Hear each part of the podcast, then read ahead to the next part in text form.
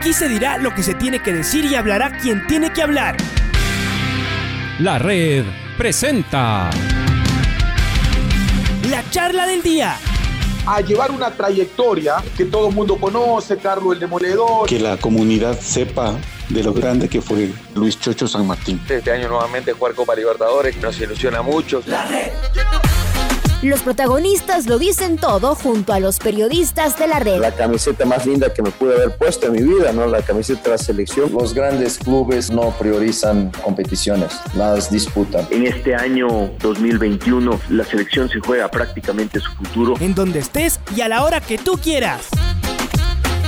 Bienvenidos. El ingeniero Jorge Callejas, él es el responsable de las divisiones formativas de Liga Deportiva Universitaria. Eh, imagino que están muy ilusionados, eh, Jorge, ustedes como dirigentes y después el, resto, eh, quienes conforman eh, esta Liga Deportiva Universitaria que va a estar en Copa Libertadores. ¿Cómo están? ¿Cómo están esos sentimientos, los nervios, todo esto de este debut en Copa Libertadores de Liga Deportiva Universitaria? Jorge, bienvenido a la red. Buen día. Gracias, Reinaldo. Buenos días. Muchas gracias por la por la llamada. Y como como dice, muy ilusionados, muy eh, contentos, la verdad, de, de poder competir en este en este torneo. La verdad es es un sueño, es uno de los objetivos que nos habíamos puesto el año pasado, el, el, poder llegar a este torneo. Así que muy contentos y con, con todas las ganas y la y la ilusión de poder hacer un, gran torneo. Nos quedábamos temprano con, esta discusión con mis eh, compañeros sobre eh, la, no presencia de cuatro jugadores que ya están en el primer equipo eh, para estar presentes en la Libertadores. ¿Cómo, ¿Cómo se dio todo esto y, finalmente el señalamiento del director técnico Pablo Marini de que no iban a estar en la Libertadores? Eh, ¿Hubo algún proceso en todo esto, si, si lo podemos saber? Eh, sí, por supuesto. A ver, eh, esto es una decisión que se tomó en, en conjunto, eh, siempre pensando en, en liga, más que en un torneo per se. desde el punto de vista de, de todos, el que los chicos estén en primera, que los chicos tengan estos partidos eh, antes del campeonato en, primera, eh, es muy importante y es lo que realmente como formativas buscamos, que los chicos sean promovidos al primer equipo. En ese, en ese sentido, eh, que los chicos estén en primera realmente es lo que, lo que buscamos, más que que brillen en un torneo de, de, de formativas. Entonces, como le digo, fue una, una decisión consensuada con, con Pablo, con el resto de dirigentes y a la final eh, la idea es que también otros chicos están ahí, entonces en, ese sentido muy tranquilos de que los chicos que van a estar lo van a hacer muy bien. Y algo que me enteraba, ya van a ir mis compañeros a la pregunta, es una más, eh, eh, algo que me enteraba es que ah, en el caso de dos jugadores puntuales, Sebastián González y Nilson Angulo, los vienen siguiendo ya, ¿no? Desde, desde, el, año, desde el año pasado, a finales del año pasado, y, los quieren ver y los quieren ver con el primer equipo porque al final es eso, o sea, ya el fútbol grande, el fútbol donde se puede ver exactamente eh, para, para qué están hechos. ¿Es así? ¿Ha habido esos acercamientos, esas conversaciones? Sí, hay mucho mucho interés por los, por, por tanto por Angulo como por, por González de varios equipos eh, y obviamente eh, vienen muchos scouts y seguramente los van a ver chicos del año 2003 jugando en el primer equipo. Entonces realmente eh, si estos chicos brillan en el primer equipo, creo que es mucho más provechoso de que brillen en una categoría inferior, ¿no? Entonces en ese sentido también muy tranquilos de que ojalá algún momento se, se puedan dar estas salidas de estos chicos que tienen inmensas condiciones. Eh, Jorge, ¿cómo le va? Edwin Salas le saluda. ¿Cómo está? Hay algo, hay algo que no me cuadra, me va a perdonar. Ese torneo per se, es que usted habla, es una Copa Libertadores sub-20, es una vitrina internacional. Lo van a ver en muchas partes, los scouts, todos van a estar interesados porque ahí está la mata donde se pueden conseguir figuras. No me explico, no entiendo la decisión que entiendo que es más de Pablo Marín impedir que estos chicos, González, Angulo, Charcopa, el propio Juanito Macías, no sean parte de este equipo. Si Liga está interesado en promover al primer equipo y en venderlos, esta es una vitrina. Además, Liga es un equipo que le gusta ganar todo, todo. Ya ha ganado el equipo de primera. ¿Por qué no pensar en ganar la Copa Libertadores sub-20? Y hay que reforzarlo y hay que darle todo. Pero han decidido que estos chicos ya están en primera y no para qué les vamos a poner en ese torneo. No sé si eh, no les parece tan importante esta Copa Libertadores sub-20, Jorge. No, no, entiendo su, su punto, Chaca. Eh, pero acuérdese que lo, lo, principal es el primer equipo siempre, ¿no es cierto? Eh, y obviamente los scouts que van a venir también pueden ir a ver la Noche Blanca, también pueden ir a la Noche Oriental, también pueden ir a los amistosos, así que seguramente también les van a ver en, en otros en otros partidos, pero en el primer equipo. Eh, ¿qué, qué, pesa más, digamos, para un para un scout? ¿Verle a un chico de 18 años jugando en el primer equipo de liga o verle en la en la sub-20? Me explico, en ese sentido, eh, no, no, no estamos perdiendo de, de, ninguna manera. Eh, y sí, créame que, que tenemos la ilusión de ganar, obviamente, tenemos el, compromiso de, de hacer una excelente copa porque, porque somos liga y, y, en eso estamos, o sea, el equipo está muy bien preparado, los chicos que están, están muy bien. Eh, y seguramente eh, vamos a dar una dura pelea, mi querido Chacas, que, que quédese tranquilo en ese sentido. Si usted lo dice, mi querido Jorge, me quedo tranquilo. Respeto como el que más, y le juro, le digo de corazón, no comparto, pero está bien, ustedes son los que tienen la decisión.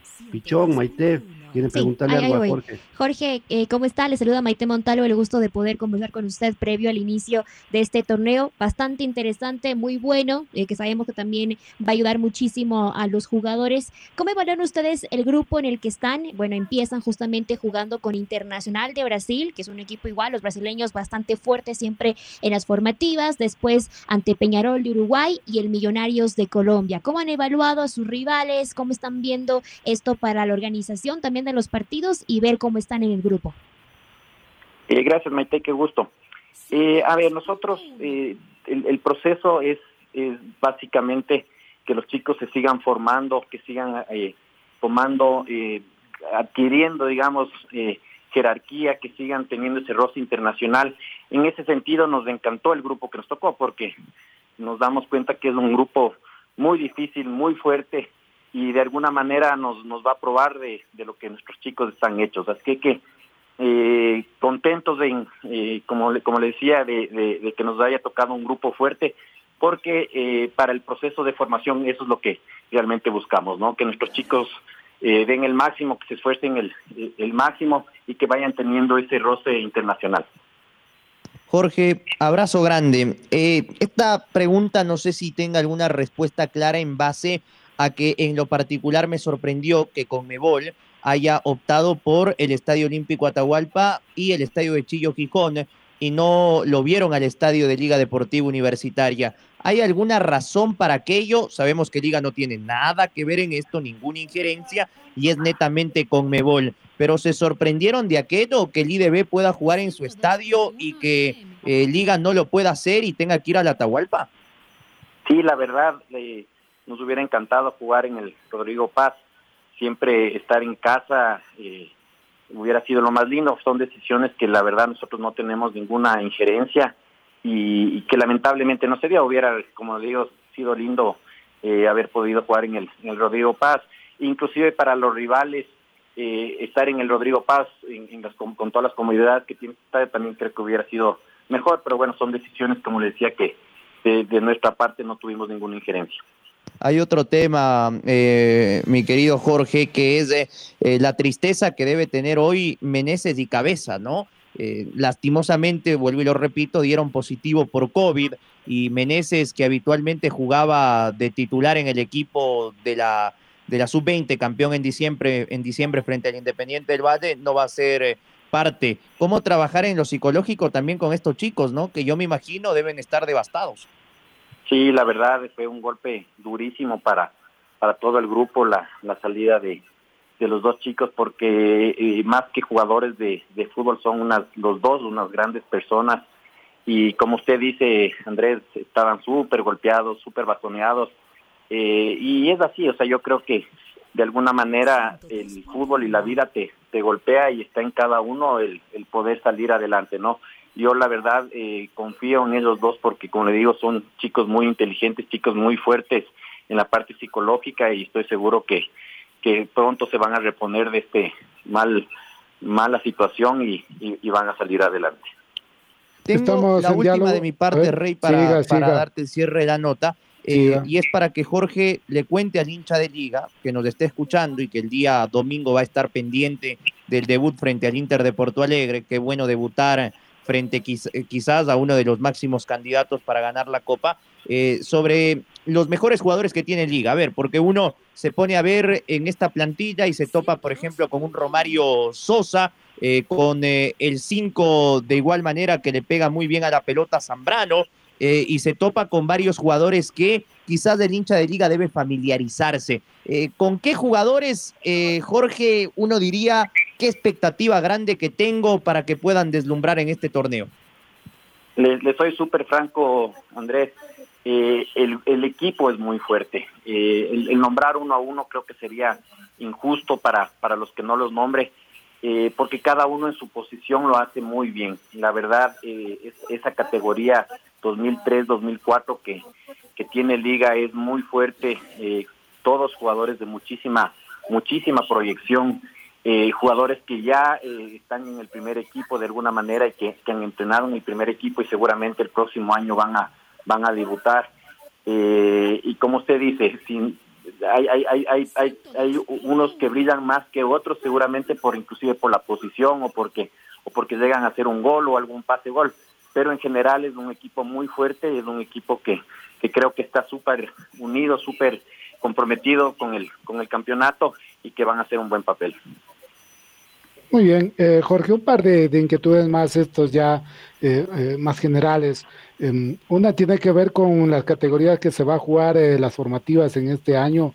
Me da la impresión que quedó una generación ahí en descarte, ¿no? O sea, lo, lo- lo duro que también es esto, el que no tengan continuidad. ¿Qué se hace en ese sentido? ¿Qué tiene pensado Liga Deportiva Universitaria eh, al saber que eh, no habrá 18, sino 19 y todo eso? Porque afecta finalmente ¿no? en toda una planificación que los clubes seguramente la tenían, ¿no? Para mí, la verdad, las categorías que se tomaron en este campeonato son las que deben estar siempre, eh, incluyendo una más que algún rato debería ser la 11. Eh, ¿Y por qué, Reinaldo? Porque desde nuestro punto de vista, chicos que ya estén en los, eh, sobre los 19 años, ya tienen que, que- estar en el primer equipo o ya tienen que estar en otro proceso de alguna manera. Eh, en ese sentido, para nosotros más bien fue eh, de alguna manera eh, nos quedamos muy tranquilos y muy gustosos con, con el sistema de campeonato y con las categorías, porque como le digo, la idea nuestra por lo menos es que chicos de 18, 19 años ya tienen que estar en el primer equipo y si es que no tienen las, las condiciones, deben salir eh, a, a préstamo, a Serie B o a segunda categoría para seguir ese proceso de formación. Eh, Desde mi punto de vista, la reserva más bien es una categoría que te, que te mata a los jugadores, porque te baja un jugador de primera, se sienta el que venía entrenando bien, eh, y, yo por lo menos lo que yo he visto es que en la reserva eh, los jugadores se estancan de alguna manera. Así que más bien bastante contentos con el con las nuevas categorías que se implementaron este año.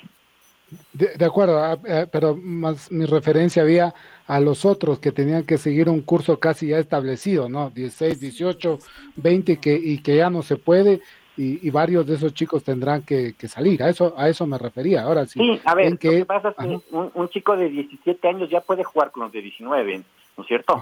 O un Ya. chico de 16 ya puede jugar con los de 19. Entonces, eh, los, los, los chicos que ya están, por ejemplo, en 20 años que no van a poder jugar este año, eh, desde mi punto de vista, el jugar ya en una categoría formativa ya no es un reto para ellos, ya no es una motivación para ellos.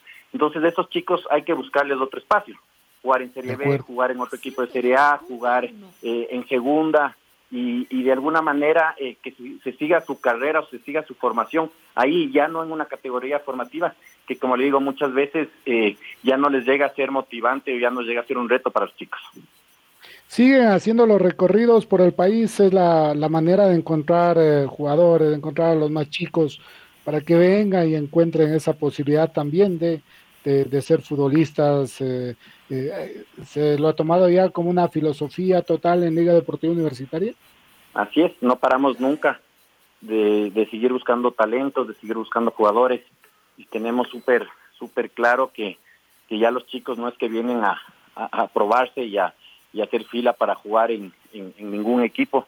Eh, así que no, tenemos que seguir buscando talento, seguir buscando eh, esa cantidad de jugadores y buenos jugadores que existen en, en, todas las provincias del país y tratar de convencerles para que vengan a liga y, y, formarlos para que algún rato eh, lleguen al primer equipo y a, la selección, ¿no? Eso es un poco lo que como filosofía tenemos.